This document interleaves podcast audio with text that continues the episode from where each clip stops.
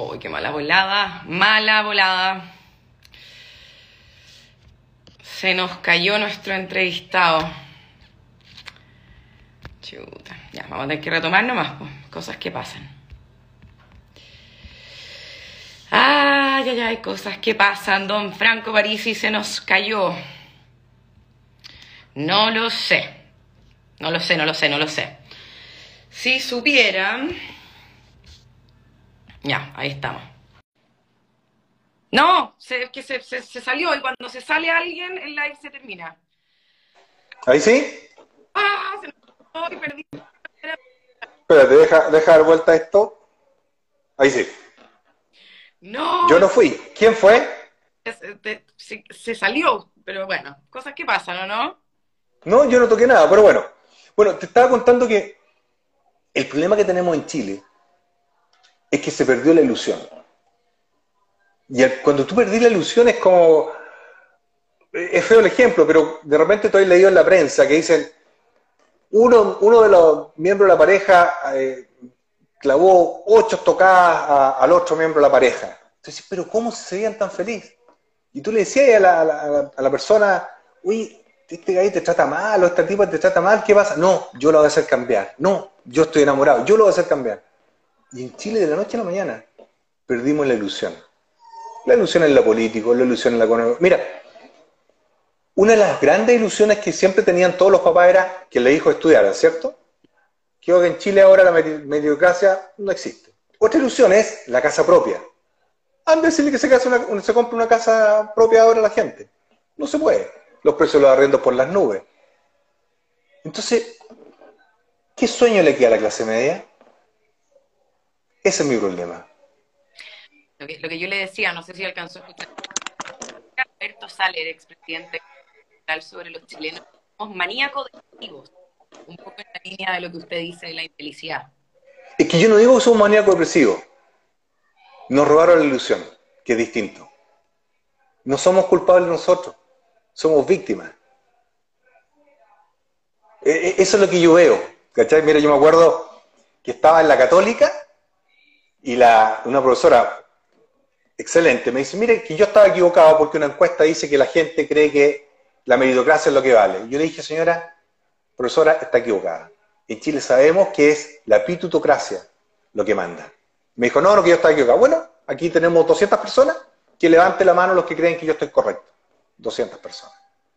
Y vea, Sichel, apitutado, se ha vestido todas las camisetas. La señora Proboste, apitutada política. Boric, apitutado toda su vida también. Entonces tú decís, ah, ¿para qué voy a estudiar? Mejor comulgo con la política y logro un buen cargo bueno. Hago un poquito protesta, ni siquiera me preocupo mi estudio y salgo diputado. Es el mensaje que está quedando en esta elección. Ese es el mensaje que está quedando en esta elección. Entonces yo digo, chuta, ojalá que no sea eso lo que quede.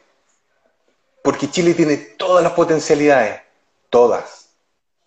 Sé que yo recibo entre 5 y 10 llamadas de amigos o, ex amigos que me preguntan cómo lo pueden hacer para venirse a vivir a Estados Unidos. Y te voy a contar, te voy a contar una, historia, una historia más triste aún. Un ejecutivo chileno, top, mundial, se acogió a retirar en su empresa. Se fue a Chile. Se compró su casa y dijo, ¿sabes qué más? Me voy a dar el gusto y me voy a comprar un auto de lujo. Un Aston Martin precioso. Me encantan los autos. Precioso. Me llamó y me dijo, ¿sabes que no lo puedo sacar? Me da miedo. Entonces, ¿cuál es el mensaje de eso? El mensaje es que podéis tener el mejor auto que queráis, pero no lo podéis disfrutar en Chile. Bueno, y a raíz de eso, mucha gente preguntando, yo lo tenía para después esta pregunta, mucha gente preguntando cómo va, eh, cómo vamos a cambiar esto, este miedo que hay, todas estas cosas. Decirlo, pero es difícil hacerlo. No, es con esto. Con un picante lápiz grafito. Esto no se gana quemando. Esto no se gana con protesta. Mira, ¿qué ganaron con la protesta, aparte de una constituyente que no quiero entrar en detalles, pero no, no representa a todo el mundo? pero me echaste a perder la Plaza Italia. Un punto de encuentro, un punto de paseo, un punto que era de todos los chilenos.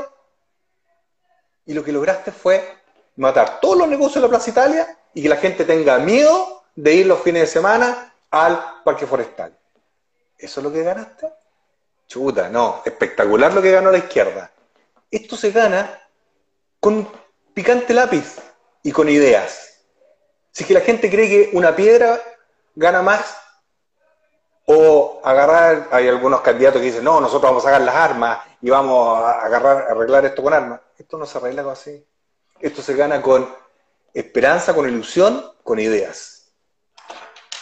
Pero el secreto, ¿qué diferenciaría su programa para garantizar una mayor gobernabilidad, una mejor sintonía con el Congreso, mayor eh, seguridad ciudadana? Mucha gente preguntando ahí, mayor control en la Araucanía. ¿Qué lo diferenciaría usted? Primero, nosotros estamos llevando 382 candidatos. Ya quedó demostrado que la derecha no tiene gobernabilidad. No la tiene, Piñera no la tiene. Y la señora Bachelet tampoco la tuvo. Así que cuando me vienen a decir que nosotros nos damos gobernabilidad, señores, la izquierda y la derecha no dan gobernabilidad, ya lo demostraron. Porque los partidos de derecha juegan para ellos y los partidos de izquierda juegan para ellos. ¿Ok? Nosotros tenemos candidatos a diputados, senadores y a, y y a la presidencia. Pero esto no se hace solo. Si la gente, si los jugadores de fútbol no quieren jugar y se agarran a, piñas y pegan entre ellos, ningún árbitro, por bueno que sea, va a funcionar. ¿Qué le garantizamos nosotros? Terminar con los abusos flagantes del gobierno. Nadie va a ganar sueldos millonarios. Te vamos a devolver el IVA a los remedios. Vamos a bajar el IVA a la canasta básica. Vamos a doblar las pensiones básicas solidarias. Vamos a mejorar la salud con buenos especialistas y va a buscar la regionalización de todos los aparatos públicos. Me va a decir, no, es que falta mucho. Sí, sí, siempre. Siempre. Pero créeme que con eso ya bastante. Pero mira, también hay una cuestión que a mí me preocupa harto. En Chile estamos perdiendo la batalla contra la droga y, la, y el alcoholismo. Se está perdiendo por, por camotera. Bueno, nosotros queremos construir 460 centros de rehabilitación de droga y alcoholismo. Una cama para rehabilitar a un adicto vale entre 50 lucas y 12 millones mensuales. Bueno, nosotros tenemos que salvar a estos cabros porque son enfermos. Están enfermos. Entonces, si tú te das cuenta, son cosas tan básicas que quiere la gente. Pero ¿cómo nos embola la perdiz? No, mira lo que está pasando en Afganistán. Mira lo que está pasando en Cuba. Mira lo que está pasando en Venezuela. Si yo soy presidente, yo le voy a decir bendiciones y que se mejore Afganistán, bendiciones y que se mejore Cuba, bendiciones y que se mejore Venezuela. No me interesa. Cuba lleva 60 años siendo Cuba. Venezuela lleva 20 años siendo Venezuela. Y Afganistán, mira, en Afganistán, solamente un dato. Estados Unidos tuvo una guerra de 20 años, 20 años, y gastó más de un trillón de millones de dólares. ¿Y nosotros vamos a hacer algo? No, vamos a mandar una nota de reclamo. Después vamos a pelear con Argentina por la plataforma continental. Argentina no tiene ni un buque. Nosotros tenemos más buques maniceros que ellos. Entonces son peleas de... Tú eres muy joven, pero son peleas de payaso. ¿De acuerdo? A mí viene con el cuento que la plataforma, yo le digo, mira, Albertito Fernández no tiene para mover un buque manicero. Con respeto, si me cae bien el viejo. Pero yo no voy a gastar un peso en eso. ¿Cachai? no engaña. Te doy un dato más, ¿o no? Para que. ¿Sabes cuánto se gasta? Se gasta en la ONU Mujer anualmente? No. 76 millones de dólares y nos están viendo 77, 777 personas. Yo les quiero preguntar a los que nos están escuchando, ¿cuántos de aquellos que nos están viendo ha recibido algo, que no sea Michelle Bachelet, algo de la ONU Mujer? Cero. Y tengo un dato más para decirle cómo queremos gobernar. Ya que usted me dijo que era que estuvo en, en Washington DC, hermosa ciudad. ¿Sabe quién va a ser nuestra ministra de Relaciones Exteriores? Cuéntame. Nosotros le vamos a pedir a la ADICA, Asociación de Diplomáticos de Carrera, que me entregue una terna. Que las tres sean embajadoras de carrera mujeres. Y de ahí va a salir. Pero ¿sabe por qué? Porque en Chile tenemos que profesionalizar las relaciones internacionales y no politizarlas, porque las relaciones internacionales, usted lo debe saber muy bien por sus padres, son situaciones de Estado y no de gobierno. Pero en Chile colocan, me cae muy bien Alaman, simpático, pero yo no pondría a un político, a un senador de canciller. Esto yo lo dije en Tolerancia Cero y Matías del Río, que tiene un sueldo de 12 millones de pesos en televisión nacional, chuta, 12 millones de pesos en televisión nacional, nadie va a ganar con eso si sale el partido de la gente, nadie, ¿de acuerdo? Si no le gusta, estoy seguro puedo encontrar 100 mejores que él a lo largo de todo Chile por dos lucas y media. Cuando dije eso, se rieron de mí. Y dije, no, yo quiero que los embajadores, el 85% sean embajadores de carrera. Y me dijeron, no, pero eso es ridículo. Bueno, Brasil, que tiene la mejor diplomacia del mundo, es así. ¿Cómo se mide la mejor diplomacia ahí? Básicamente por la cantidad de acuerdos comerciales, relaciones internacionales y apoyos internacionales. Y Brasil tiene una de las mejores, junto con Inglaterra, que también tiene diplomáticos de carrera en la embajada y no diputados políticos, son las mejores diplomacias del mundo. Del mundo. Y por lo tanto tenemos que aprender de ellos. Tiene más eh, tratados de libre comercio del mundo. ¿Quién? Chile. ¿Y quién le dice que son buenos? Yo puedo hacer un tratado y, un tratado estar perdiendo. En Chile también nosotros queremos revisar todos y todos. Todos. Todos. Todos. Y ahí tengo a la gente de Adica, que son, son unos caballeros y unas señoras realmente muy conocedores de la jurisprudencia internacional. Yo los quiero revisar todos. Vamos al plano económico, porque usted es economista. Eh, han sido años muy difíciles en todo sentido, en todo el mundo, eh, y principalmente en el económico. Y Chile no ha sido, no ha quedado al margen de eso. Lamentablemente, el de deuda del país es un nivel muy superior al que estamos acostumbrados, y lo mismo el desempleo. Además, estamos con un Producto Interno Bruto a la gente que el nivel máximo que podría dar una economía muy, muy, muy bajo. ¿Cuál es Primero, hay que bajar el gasto público. En Chile el gasto público es exagerado. Es exagerado. Quiero, quiero decir lo que me están escuchando. Todo IFE, toda ayuda que entrega el Estado, te la sacó multiplicado por 1.5 el gobierno. Entonces es mentira cuando te dicen, oye, el Estado es el que se pone. Es mentira. Mira, para explicarte. Tú tienes dos formas de financiar esta pandemia. Una, ocupando los ahorros del gobierno y de las personas a través del fondo AFP. Y ya les voy a preguntar sobre eso también más adelante. O bien, que se endeude el gobierno. Si se endeuda el gobierno, ¿sabes quién va a pagar esa deuda? La gente. ¿Sí? En Chile, el 40% del gasto público se vota en puras tonteras. Nosotros creemos que podemos disminuir en un 20% y ese 20% lo vamos a destinar pensiones, rebaja de impuestos y mejor salud. Con eso vamos a dinamizar la economía. Pero más allá, vamos a traer 250 mil créditos hipotecarios en pesos a 30 años, especialmente para mujeres eh, jefas de familia, en pesos. Y le vamos a ordenar a la Tesorería General de la República que no emita más TBU, los bonos de, perdón, BTU, bonos de tesorería en UF. Porque en Chile tenemos que continuar con la nominalización de la economía. Nominalizamos los cortos, pero no nominalizamos los largos de eh, la economía. Y por lo tanto, esos son los elementos que no entienden. Cuando te dicen hay que eliminar la UEF, la UEF no se puede eliminar. Lo que tenemos que hacer es nominalizar la economía. ¿De acuerdo? ¿Podemos ahondar en esto de la UEF? Porque yo es una pregunta que tenía anotada para usted. Mire, la UEF se creó en 1960 con Frei Montalva y fue implementado en los años 70 por el régimen militar, dictadura militar o dictadura blanda, me da lo mismo porque el pasado a mí me da lo mismo. La UEF fue muy útil, ¿ok? Fue muy útil. ¿Por qué?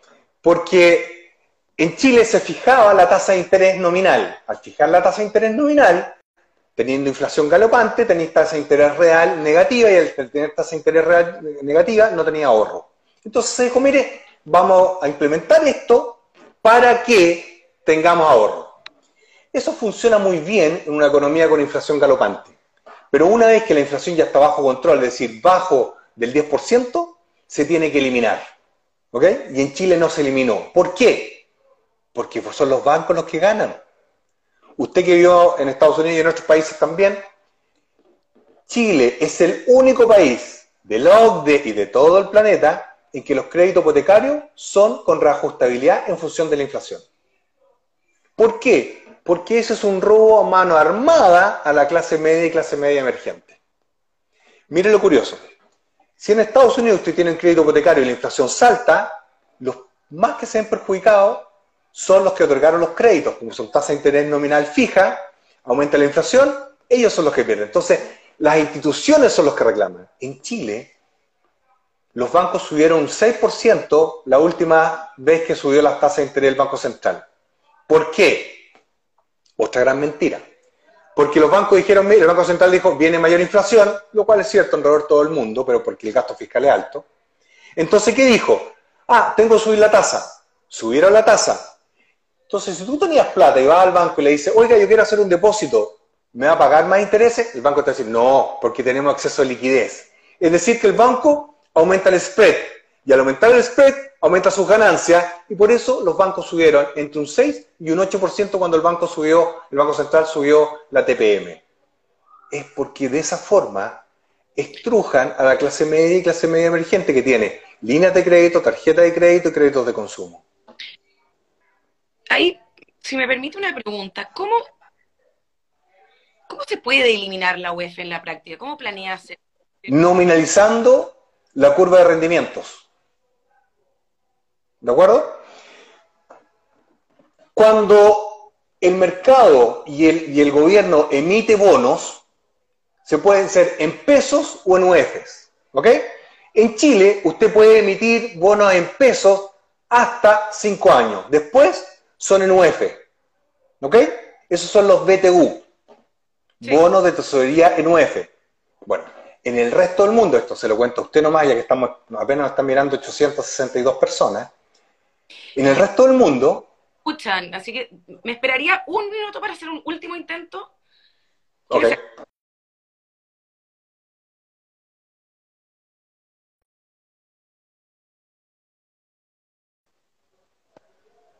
¿Me escuchan ahí bien? No, se corta usted, pero yo le entiendo. Sí. Mire, lo que ocurre en todo el mundo, en todo el mundo, tú tienes dos tipos de bonos. Bonos en UF y bonos nominales.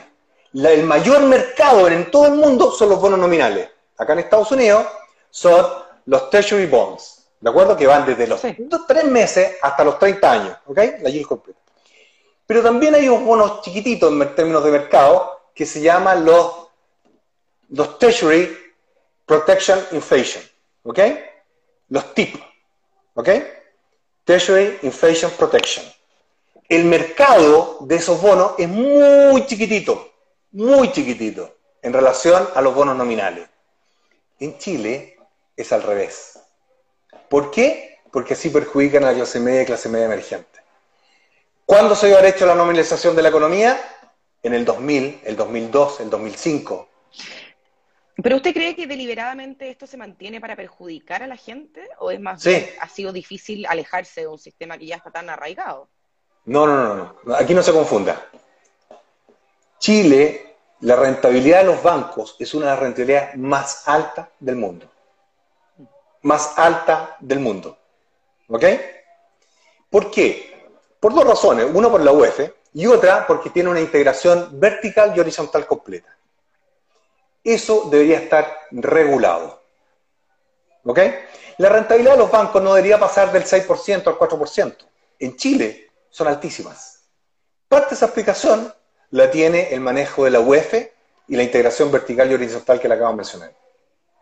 Si lo que pasa es que la gente no tiene por qué saberlo, es una cuestión sumamente técnica, pero todos miran para el lado. Mire, cuando yo me gané el odio de muchos, cuando dijimos que había que bajar la tasa de interés máxima convencional, que era un robo a mano armada. Usted sabía que en algunas casas comerciales la tasa anual era un 215% por una chaqueta, por un televisor, por una bicicleta. Y después me van a decir que la gente, ¿por qué está enojada? Es el problema. Oiga, además de eliminar la UEF, ¿qué otras prioridades? No, no, no, no, no, no, no, no diga eliminar la UEF porque no es correcto. Nosotros vamos a nominalizar la curva de rendimientos. Y de esa forma se va a extinguir la UEF. ¿De acuerdo? Porque me van a decir que soy frafra, que Meo también dijo y Meo no tiene idea, no tiene idea de estas cosas. Lo que hay que hacer aquí es nominalizar la yield curve o curva de rendimientos. ¿Ok? Y eso se hace creando el mercado a través de eliminar los BTU. Ya, pero para transitar hacia un sistema eh, sin UF. Exacto, nominalizado. ¿Qué, otra, qué otras... Eh, disculpe que sea tan cargante. Todos los créditos en Chile tienen la siguiente glosa el, su crédito será reajustado en UF. En ausencia del UF, se, reajustará por el IPC. En ausencia del IPC, se reajustará por el indicador de reajuste de precio que indique la Cámara de Comercio de Santiago o un, un elemento colegiado. Es decir, todos los contratos que ya existen no se van a eliminar. Lo único que se va a poder hacer es recomprarlo a través de la nominalización de la curva de rendimiento. Disculpe que sea latero, pero es que es un tema muy importante no se preocupe. ¿Qué otras prioridades económicas habrían en su gobierno? La primera, bajar el gasto fiscal. Sí, eso ya lo comentamos. pero es que tengo que insistir en eso, porque es un baile de lo que nosotros llamamos sueldos de alta gama. Le puedo nombrar varios. El ministro de Relaciones Exteriores, 12 millones. El secretario del Congreso, 18 millones. El gerente general, el gerente general del Banco del Estado, 16 millones. El vicepresidente del Banco del Estado, 16 millones. El director del INE, a mí me encantaría que el INE fueran puras eh, mujeres las que trabajan ahí, gana 7 millones. No debería ganar más de 5. Entonces, te aseguro que ah, el sueldo del gerente general de Televisión Nacional, que tanto me odia Televisión Nacional, ¿sabes cuánto gana? 32 millones de pesos. 32 millones de pesos. Una empresa que está con pérdida histórica, histórica. 32 millones de pesos. ¿Por qué digo esos números? Para que la gente diga, me están cagando. Disculpe mi francés, usted también sabe francés, pero es una palabra francesa. Entonces, reducir el gasto público. Sí. ¿Qué más? ¿Cómo recuperamos el millón de empleos que falta por eh, recuperar de esta crisis? Uno, consumo privado. ¿Por qué? Porque nosotros te vamos a devolver el IVA de los remedios y el IVA de la canasta básica inmediatamente aumenté tu sueldo en un 10%. Inmediatamente aumenté tu sueldo en un 10%. ¿Ok? Ya te dije que tú gastas en remedio como familia 500 lucas. Tu sueldo promedio son 400, estás ganando 500. ¿Ok? Uno. Dos. Nosotros vamos a buscar inversión extranjera. Yo necesito que la ministra de Relaciones Exteriores me traiga inversión extranjera. Tenemos que construir 100, 100 plantas desaladoras de agua. Chile está quedando sin agua.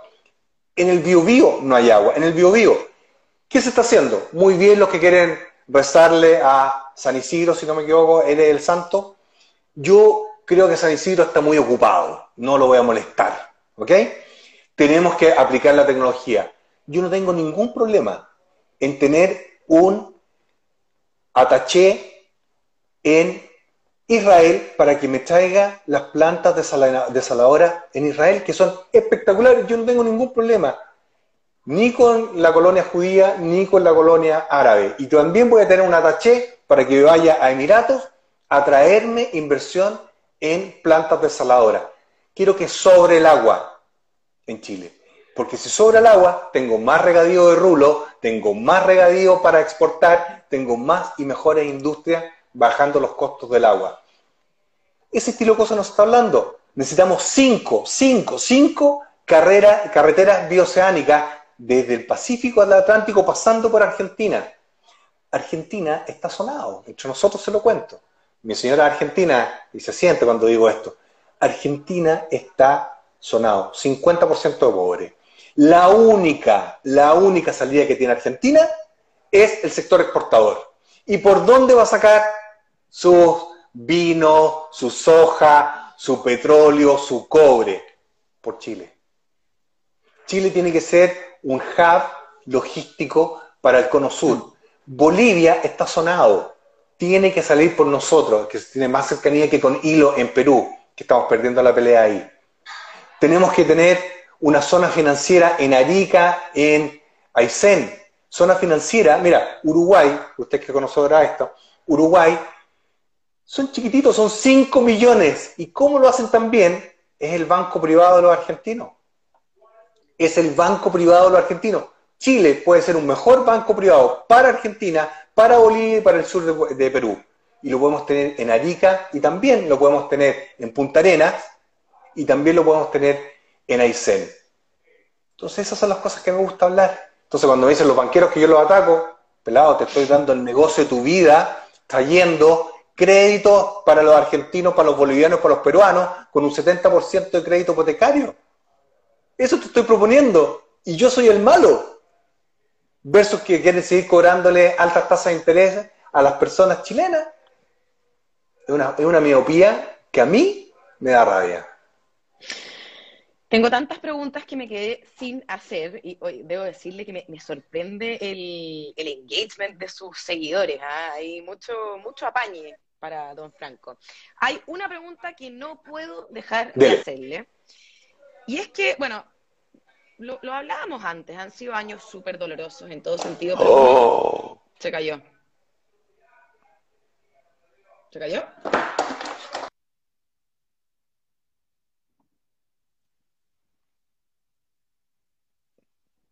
Esto sí que no es bueno. Cosas que pasan en vivo. Ya, vamos a esperar a que vuelva.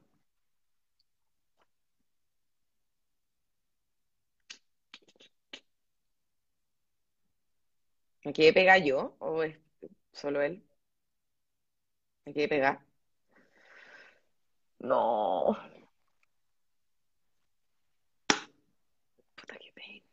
Ya, se salió. Ay, ay, ay. ¿Qué pasó? No, esto sí que es mala onda. Perdimos el live, ¿o no?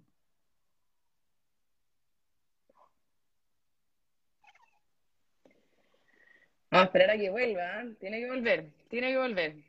No, Freddy, no me hagan, no, me, no me pongan a, cantar. Pero vamos a esperar a que vuelva, ¿eh? porque le tengo una última pregunta y no, no va a zafar.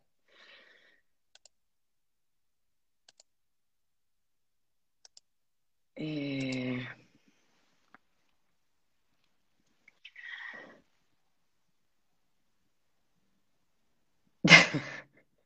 Las cosas que ponen ustedes. Ya, vamos a esperar a que vuelva, tiene que volver. Tiene que volver Don Franco. Hoy ha sido acontecido este live. ¿Le dio susto la pregunta? No, no creo. No creo. Es una pregunta que hay que hacerlo. Oye, ya, porque son vulgares, en los comentarios que ponen. Hola, Lourdes. Esperemos, sí, no queda nada, nada, esperemos. Le voy a aquí escribir a Franco. A ver, ahí viene. Te estamos esperando de vuelta. Fue una mano negra. No, y no le llegan los mensajes, así que yo creo que definitivamente algo pasó. ¿Qué hacemos? ¿De cuándo nos conocimos y no te conozco? ¿Qué me ha parecido? Bien, como todos, pero, pero muy acontecido en la idea. Me da pena que no quede guardado, me, da pena que no se me haya escuchado hasta ahora. ¿Cuándo viene José Antonio Castilla? Vino, po, está en el feed ahí guardado.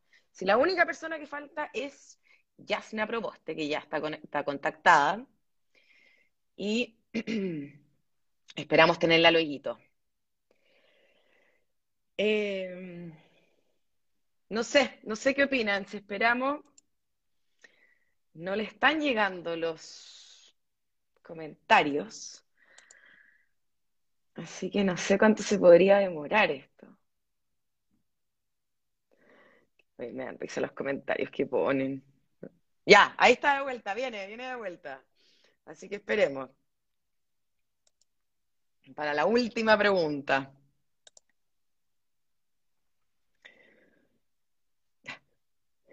Y no sé si esto va a quedar guardado a esta altura o no, pero bueno, así es la vida. Algunas historias, sí, yo creo que se le acabó la batería, efectivamente. Cosas que pasan en los en vivo. Nada que hacer. A ver. Paciencia. Me pongo histérica cuando salen. Pregúntale qué ministerio te va a dar. Que sean tres preguntas más por las interrupciones, yo estoy de acuerdo con eso.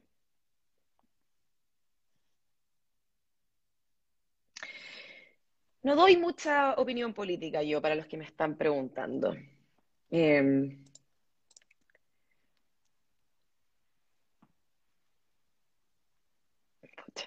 ya, seguimos esperando.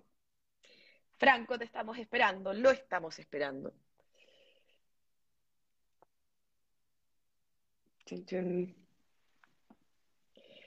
Rellena, oye, no saben lo difícil que es rellenar.